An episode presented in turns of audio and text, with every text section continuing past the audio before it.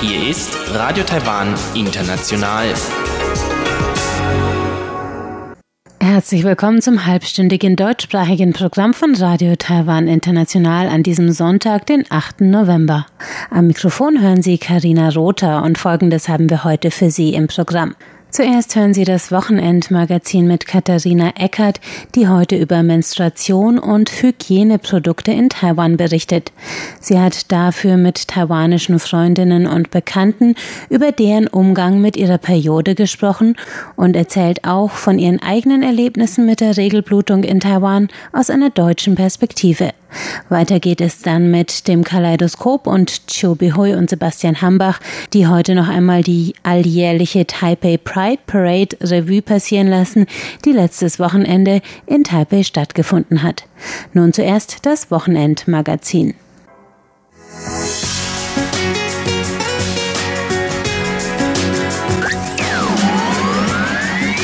Radio Taiwan, international aus Taipei.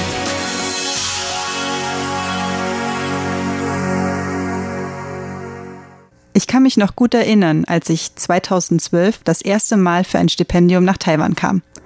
Zu dieser Zeit lebte ich an der Ostküste in Ilan. Ich war gerade unterwegs, um ein bisschen Essen einzukaufen, als ich plötzlich unerwartet meine Tage bekam.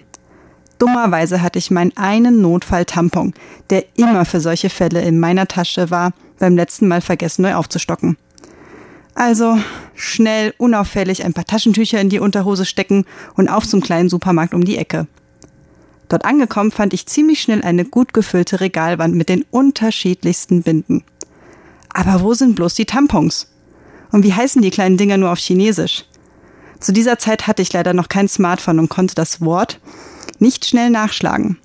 Deswegen malte ich der Verkäuferin eine kleine weiße Patrone mit einem Faden auf. Sofort verstand sie. Ah, Nageleile. Was wörtlich übersetzt so viel heißt wie es oder das ist da und ähnlich den Worten wie die Tage haben entspricht. Leider kam dann die Ernüchterung. Nein, das haben sie hier nicht. Und ich soll mal in der Apotheke nachfragen. Und so kam es dann auch. In einer Apotheke fand ich schließlich eine kleine, sehr teure Packung, in denen circa acht Tampons in langen Plastikpatronen einzeln verpackt waren. Um den Tampon aus der Patrone rauszubekommen, musste man ähnlich wie bei einer Spritze von hinten drücken. Dann springt er heraus. Die Apothekerin erklärte mir, dass das eine Einführhilfe ist, damit man nicht mit seinem Finger den Tampon einführen muss. Das würden sich viele Frauen nämlich nicht trauen. Aus diesem Grund würden auch nur wenige einen Tampon benutzen. Ich konnte mir gar nicht vorstellen, dass in diesem heißschwülen Land die Frauen freiwillig Binden tragen, wo aus meiner Sicht der Tampon doch so viel bequemer war. Dass ich mit dieser Ansicht jedoch recht alleine dastand, merkte ich, als ich mit einigen Freundinnen im Studium und später auch mit Arbeitskolleginnen auf das Thema zu sprechen kam. Keine einzige benutzte Tampons. Und die Gründe waren vor allem die Angst vor Schmerzen, es könnte Blut auslaufen, der Tampon könnte stecken bleiben oder er sei einfach unhygienisch. Laut der Unternehmerin Frau Zeng, die im Jahr 2010 Tampons auf den Markt in Taiwan brachte, benutzen ca. 90 Prozent der Frauen in Taiwan eine Binde. Allerdings geht der Trend bei der jüngeren Generation weiter nach oben. Doch wie war es eigentlich eine Generation früher, die Periode zu bekommen? Wurden Mädchen zu diesem Thema aufgeklärt? Welche Hygieneprodukte hatten sie zur Auswahl? Da dieses Thema recht persönlicher Natur ist, habe ich mich in meinem Bekanntenkreis umgehört. Ihre Geschichten können nicht repräsentativ für ganz Taiwan sein. Sie sind vor allem persönliche Erfahrungsberichte. Eine gute Bekannte von mir, Frau Dai, hat mich an ihren Erinnerungen aus ihrer Schulzeit teilhaben lassen. Beim ersten Mal hatte ich überhaupt keine Ahnung. Auch die Lehrer haben uns nichts darüber erzählt. Wir hatten in der Schule zwar Gesundheitskunde, aber der Lehrer würde diesen Teil einfach überspringen mit den Worten, ihr könnt das zu Hause selbst nachlesen. Auch die Eltern unterrichteten uns nicht. Es war überhaupt eine konservative Zeit. Die Leute waren schüchtern und keiner sprach darüber. Beim allerersten Mal hatte ich große Angst. Warum blute ich? Werde ich etwa sterben? Meine Mutter war gerade unterwegs einkaufen, deswegen fragte ich meinen Vater, Papa, ich blute da unten. Werde ich jetzt sterben? So waren meine ersten Tage. Mein Vater klärte mich mit den Worten auf. Du brauchst keine Angst haben. Das heißt Yuejing, Menstruation.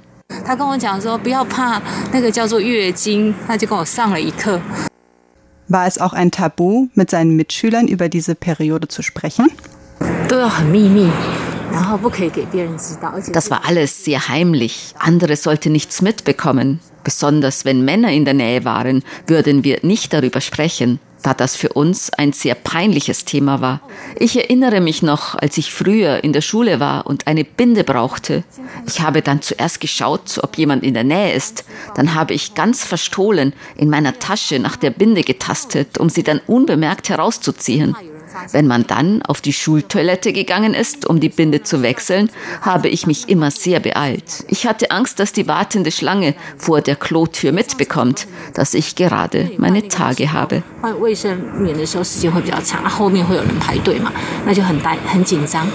Wie sahen die Binden denn früher aus?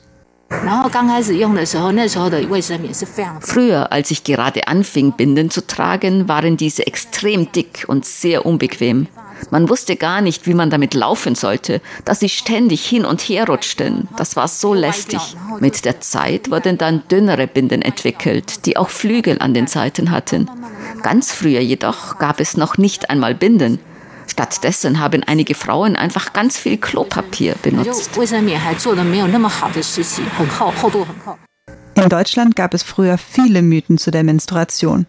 So wurde die Milch sauer, wenn eine Frau ihre Tage hatte und sie berührte, und Bäuerinnen durften nicht auf dem Feld sehen aus Angst, die Saat zu verderben.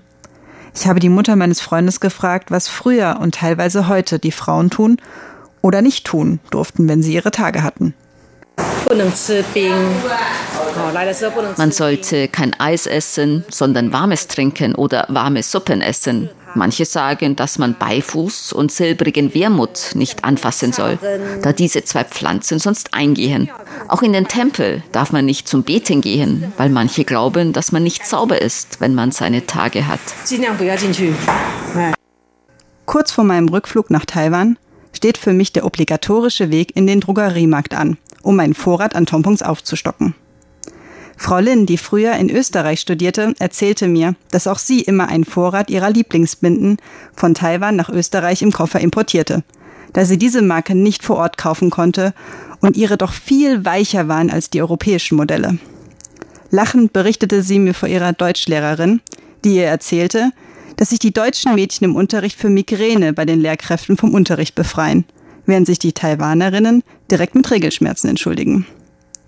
Letztes Jahr stand wieder das Drogerieritual vor dem anstehenden Rückflug nach Taiwan an. Diesmal entdeckte ich allerdings etwas Neues für mich. Die Menstruationstasse.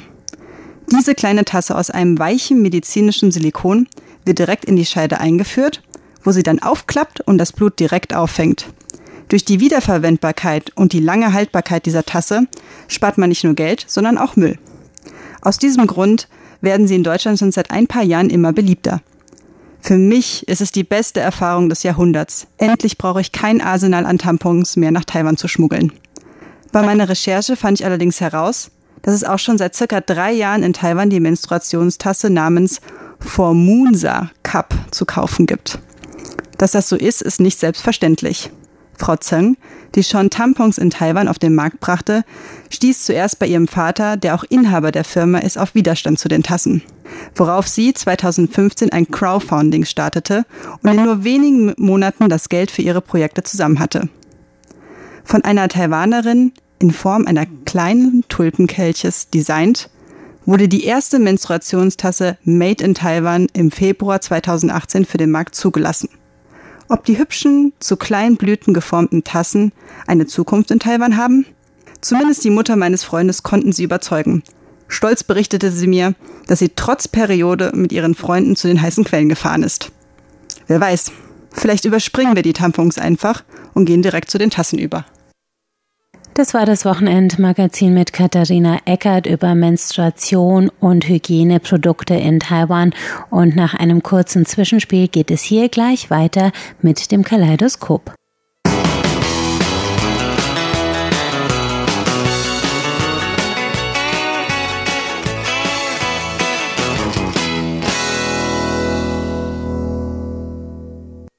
Es folgt das Kaleidoskop mit Chobi Hui und Sebastian Hambach heute zur Taipei Pride Parade, die letztes Wochenende in Taipei stattgefunden hat.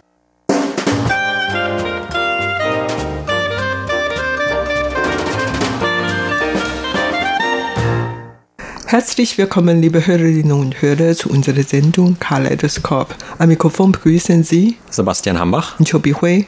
Am 31. Oktober hat in Taipeh zum 18. Mal die alljährliche Taiwan LGBT Pride Parade stattgefunden. Und schon in den Jahren davor, da galt diese Parade als die größte ihrer Art in Asien. Und in diesem Jahr kam noch eine Besonderheit dazu, da in vielen anderen Ländern natürlich wegen der aktuellen Pandemie kaum große Menschenmengen überhaupt zusammenkommen dürfen oder auch wollen. Deshalb war in diesem Jahr wahrscheinlich erst recht diese Veranstaltung die größte ihrer Art, nicht nur in Asien, sondern vermutlich auch in der ganzen Welt. Und natürlich lief es auch hier etwas weniger bunt oder weniger groß, zumindest vom Umfang her ab, denn viele Ausländer, die sonst aus den umliegenden Ländern extra nach Taiwan kommen, um an dieser Parade teilzunehmen, konnten das in diesem Jahr natürlich nicht tun, weil die Grenzen gerade für Touristen ja immer noch geschlossen sind. Trotzdem hat das der Aktion selbst keinen Abbruch getan. Trotzdem fiel sie etwas kleiner aus. Also im vergangenen Jahr, wenn man sich die Organisatorenzahlen anschaut, da haben wohl noch 200.000 Menschen in Taipei teilgenommen und in diesem Jahr waren es laut Organisatoren 130.000. Also eigentlich auch gar nicht unbedingt, wenn diese Zahlen korrekt sind, so viel weniger in Anbetracht der ganzen Reisebeschränkungen, die es derzeit gibt international. Auf jeden Fall haben sich die Unterstützer dann auch wieder in Taipei versammelt in diesem Jahr und es gab dann zunächst vor dem Gebäude der Stadtregierung in Taipei am Vormittag schon einen sogenannten Regenbogenbazar und dann ab 14 Uhr begann dann der Marsch, der auch online übertragen wurde, den man sich also auch vom Computer aus anschauen konnte. Ja, genau. Und vor allen Dingen an diesem Tag schien die Sonne schön und es war so ein sehr schöner herbstlicher Tag und viele Leute hatten Lust auszugehen und die Teilnehmerzahl ist sehr hoch. Wie gesagt, 130.000. Ob wirklich so viele Leute angekommen sind, das wissen wir nicht, aber da kann man wirklich dann viele Leute sehen. Alle sind erfreulich und Grund dafür kann man sich gut vorstellen. Erstens, seit vergangenen Jahr ist eine Gleichehe in Taiwan ermöglicht, also gesetzlich erlaubt es. Und daher, das ist natürlich ein großer Erfolg für diese LGBT-Bewegung in Taiwan. Und Taiwan gilt als das erste Land in Asien, das ein Gleichehe gebilligt worden ist. Und so waren alle Leute da ganz happy. Viele Politiker waren auch dabei, aber ich muss betonen, dass die Zahl der Politiker dort nicht wirklich so zahlreich wie in Vergangenheit war. Weil in diesem Jahr wird keine Wahl stattfinden. Insofern haben die Politiker wohl ein bisschen weniger Interesse daran, aber die Regierungspartei DPP hat dieses Mal doch eine Gruppe gebildet und auch im Namen der Partei an dieser Parade teilgenommen. Und hingegen war die oppositionelle Kuomintang weniger dort vertreten. Einzelne Kuomintang-Politiker waren da. Auf jeden Fall viele junge Leute und viele Leute waren dabei und hatten diesen Tag gefeiert. Und das handelt sich eigentlich um eine große Festival für viele LGBT-Leute. Trotzdem hat man eigentlich gar nicht so einfach als ein Homosexueller hier in Taiwan zu leben. Also obwohl das Gesetz das gebilligt hat, trifft man eigentlich auf noch viele andere Probleme. Bei mir zu Hause zum Beispiel, wir haben oft bei den Neujahrsfest ein oder zwei Freunde von meiner Tochter zum Essen eingeladen, weil der oder sie dann äh, wegen sexueller Probleme nicht nach Hause konnte und dann ist zu uns gekommen. Und in diesem Jahr wird eine junge Frau wahrscheinlich auch wieder zu uns kommen, um mit uns zusammen das Fest feiern.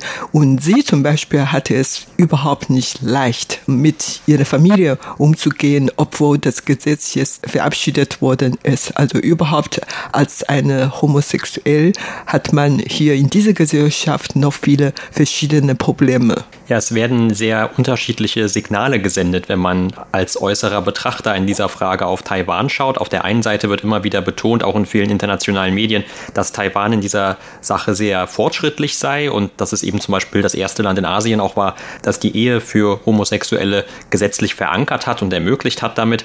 Aber auf der anderen Seite hört man auch immer wieder, wie konservative Gruppen dagegen sind, das Thema von Homosexualität in den Schulunterricht mit aufzunehmen. Oder es gab auch natürlich sehr viel Gegenwind, als die Regierung versucht hat, dieses Gesetz umzusetzen zur sogenannten Homo-Ehe oder Ehe für alle. Im Vorfeld zum Beispiel gab es ja 2018 mehrere Referenden, die von den Gegnern der Homo-Ehe initiiert wurden und die dann auch sogar angenommen wurden von einer Mehrheit der Gesellschaft oder zumindest von einer Mehrheit derjenigen, die abgestimmt haben und die unter anderem sich auch dagegen gerichtet haben, dass diese traditionelle Definition einer Ehe von bestehend aus einem Mann und einer Frau gelockert wird und weiter geöffnet wird, um eben dann auch diese Angehörigen der LGBT-Plus-Gruppen mit einzubeziehen. Dagegen gab es dann etwas oder sogar sehr starken Widerstand in Taiwan und deshalb ist es also immer wieder unklar, also was ist eigentlich genau in Taiwan die allgegenwärtige oder die allgemeine Sichtweise auf dieses Thema.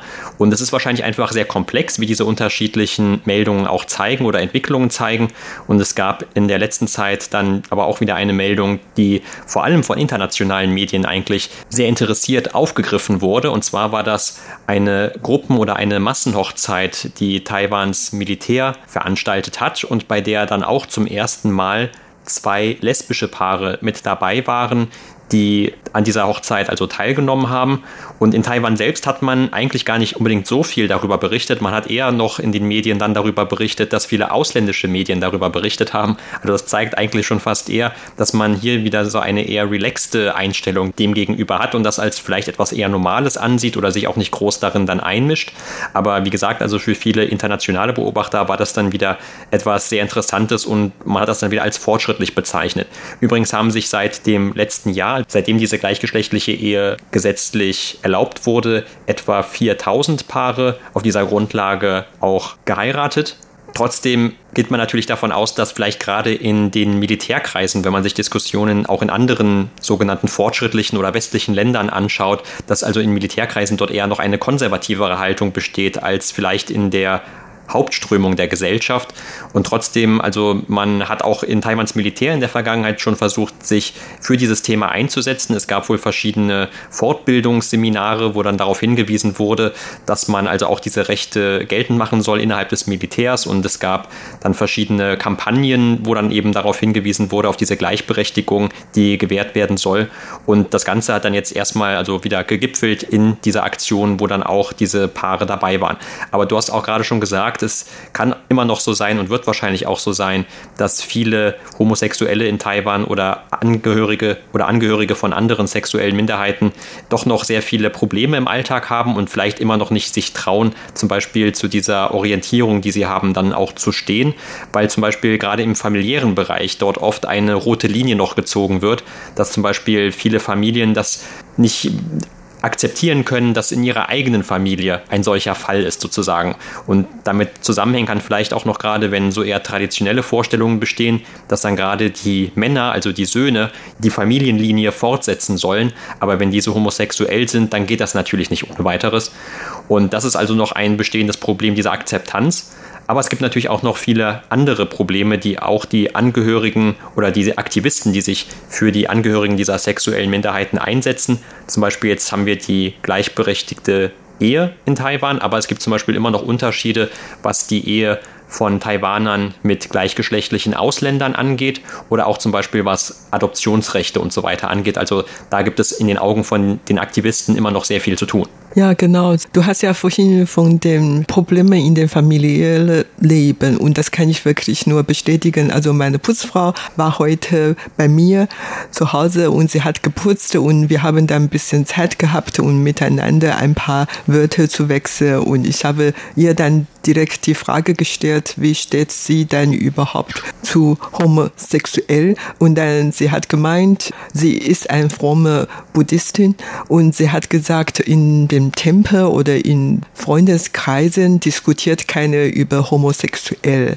Und sie kann auf einer Seite verstehen, dass manche Leute tatsächlich ähm, anders zugeneigt ist und daher sie kann schon insofern homosexuell akzeptieren, wenn die anderen Leute dieses Problem, meint sie in Anführungszeichen, wenn manche Leute diese Probleme hat und sie kann das respektieren. Aber wenn ihr eigene Kind homosexuell sein sollte, sowas könnte sie auf keinen Fall akzeptieren. Und sie ist ansonsten ein sehr freundlicher Mensch und wie gesagt ein sehr frommer Buddhist. Und insofern kommt sie zu alle Leute ganz gut zurecht und sehr freundlich, aber sie meint ja, in dieser Hinsicht kann sie dann tatsächlich nicht akzeptieren. Aber wenn es um Kinder anderer Personen handelt, dann ist es ihr völlig egal. Und ich denke, viele Taiwaner sind diese Verhaltung, also solange das mir nicht eingeht, dann kann ich ein Auge zudrücken und noch akzeptieren. Aber wenn es sich um meine eigenen Kinder handelt, dann auf keinen Fall kann das akzeptabel sein. Tatsächlich haben viele Eltern dieses Problem gehabt. Und du hast ja vorhin von dem Massenhochzeiten im Militär angesprochen. Und ich habe in mehrere Berichterstattungen gelesen, dass dieses Mal zwei lesbische Paare an dieser Massenhochzeit teilgenommen hatten.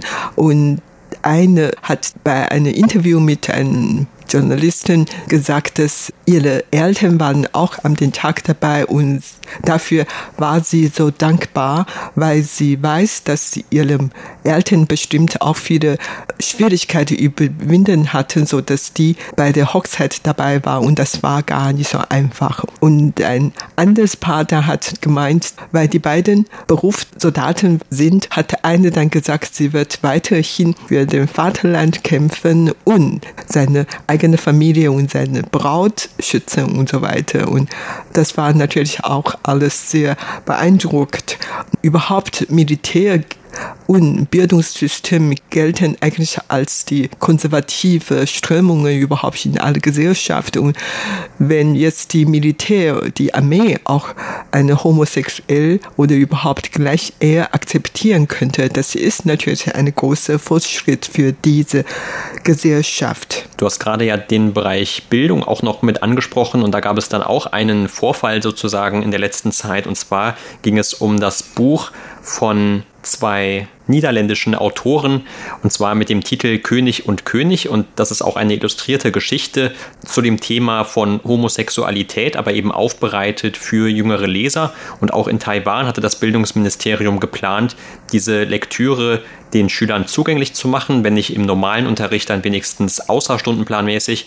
Aber auch das hatte dann bei konservativen Gruppen zu heftiger Kritik geführt. Und die hatten gefordert, dass man jegliche Inhalte, die über diese sexuellen Minderheiten die mit diesen sexuellen Minderheiten zu tun haben, im Unterricht aus dem Unterricht verbannt und auch nicht zum Beispiel mit in die Schulbücher aufnimmt und selbst eben diese außerstundenplanmäßige Einführung für die Studenten, also dass die damit irgendwie in Kontakt kommen könnten, das wollte man auch nicht haben. Das hat also große Diskussionen da im Anschluss gegeben und natürlich hat es dann damals sogar auch Proteste vor dem Bildungsministerium gegeben und dann wiederum auch Kritik an diesen konservativen Gruppen, die also selbst diese kleinen Zugeständnisse an die Bildung, was diese Geschlechtergleichberechtigung oder auch die Gleichberechtigung von sexuellen Minderheiten angeht, kritisieren. Und auch ein Opfer sozusagen dieser Kritik von Seiten konservativer Gruppen wurde die Präsidentin Tsai Ing-wen. Die hatte sich nämlich im Vorfeld von der Taiwan Pride Parade noch einmal positiv für eine Unterstützung dieser LGBT-Gemeinschaft ausgesprochen und hat dann auch gesagt, dass sie gerade im Vorfeld zu dieser Veranstaltung alle dazu einlädt, daran teilzunehmen. Aber eigentlich war auch noch ein Frühstücksgebet geplant, an dem dann zudem religiöse Gruppen die Präsidentin zur Teilnahme eingeladen haben und das auch schon seit etwa 20 Jahren stattfindet. Und zum ersten Mal wurde dann dieses Frühstück von den Gruppen abgebrochen oder gestrichen, weil die Präsidentin sich eben einige Tage vor der Veranstaltung dieser Taiwan Pride Parade in Taipei für die Rechte von sexuellen Minderheiten ausgesprochen hatte. Also das, hat, das heißt, die Organisatoren dieses Frühstücks hatten dann einen Brief an das Präsidialamt geschrieben und gefordert, dass statt Tsai, weil sie eben diese Unterstützung zum Ausdruck gebracht hat, ein anderer Gesandter an diesem Frühstück teilnimmt, damit es da nicht zu irgendwelchen Streitigkeiten kommt. Aber stattdessen hat das Präsidialamt dann gesagt, dass man gar nicht dorthin geht und schließlich wurde dann also dieses Frühstück komplett abgesagt zum ersten Mal in 20 Jahren. Und auch das hat dann wieder Diskussionen ausgelöst und führt auch wieder zu diesem sehr komplexen Bild, das man in Taiwan hat oder von Taiwan hat, wenn es um dieses Thema geht. Ja, und Präsidentin Tsai Ing-wen ist wirklich ein Opfer dieses Thema gewesen und wird wahrscheinlich in Zukunft weiter so bleiben. Also in den vergangenen Jahren, jedes Mal vor den Wahlen, egal ob Präsidentenwahl oder damals noch bei den Bürgermeisterwahlen, dann wurde sie immer kritisiert, weil man vermutete, dass sie eigentlich lesbisch sein sollte und so. Man hat dann an diesem Punkt kritisiert und anfangs war sehr heftig und in den letzten vier, fünf, sechs Jahren war schon nachgelassen, habe ich den Eindruck. Man hat zwar damals diese Punkt sehr scharf kritisiert, aber weil überhaupt keine Beweise und vor allen Dingen, ich denke, diese Gesellschaft hat tatsächlich Fortschritt gemacht und das ist dann jetzt nicht mehr so ein Punkt, wo Politiker an der Lage heftig kritisiert würde.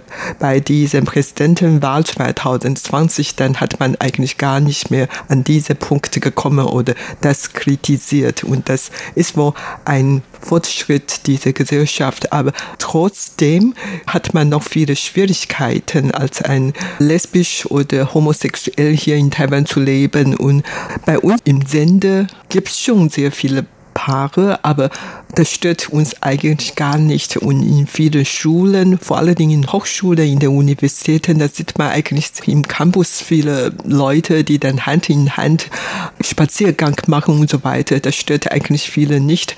Aber auf der anderen Seite, in manchen Gegenden, vor allen Dingen auf dem Land oder in dem südlichen Landkreise, dann ist homosexuell eigentlich nicht möglich gewesen. Also man A spricht gar nicht darüber und B können sowas nicht akzeptieren. Und wenn man zum Beispiel dort einen Beruf ausüben möchte oder ein Zimmer, eine Wohnung mieten möchten oder was auch immer, dann trifft man auf viele Schwierigkeiten. Aber wie gesagt, auf andere Seite, man kann jetzt schon langsam sowas akzeptieren. Ja, immerhin von manchen Medien wurde schon berichtet, dass seit der Verabschiedung von dem Gesetz, das die gleichgeschlechtliche Ehe in Taiwan ermöglicht, auch die Akzeptanz von den Taiwanern gegenüber diesem Phänomen sozusagen gestiegen ist und auch einige, die wohl vorher dagegen waren, die sind mittlerweile dafür.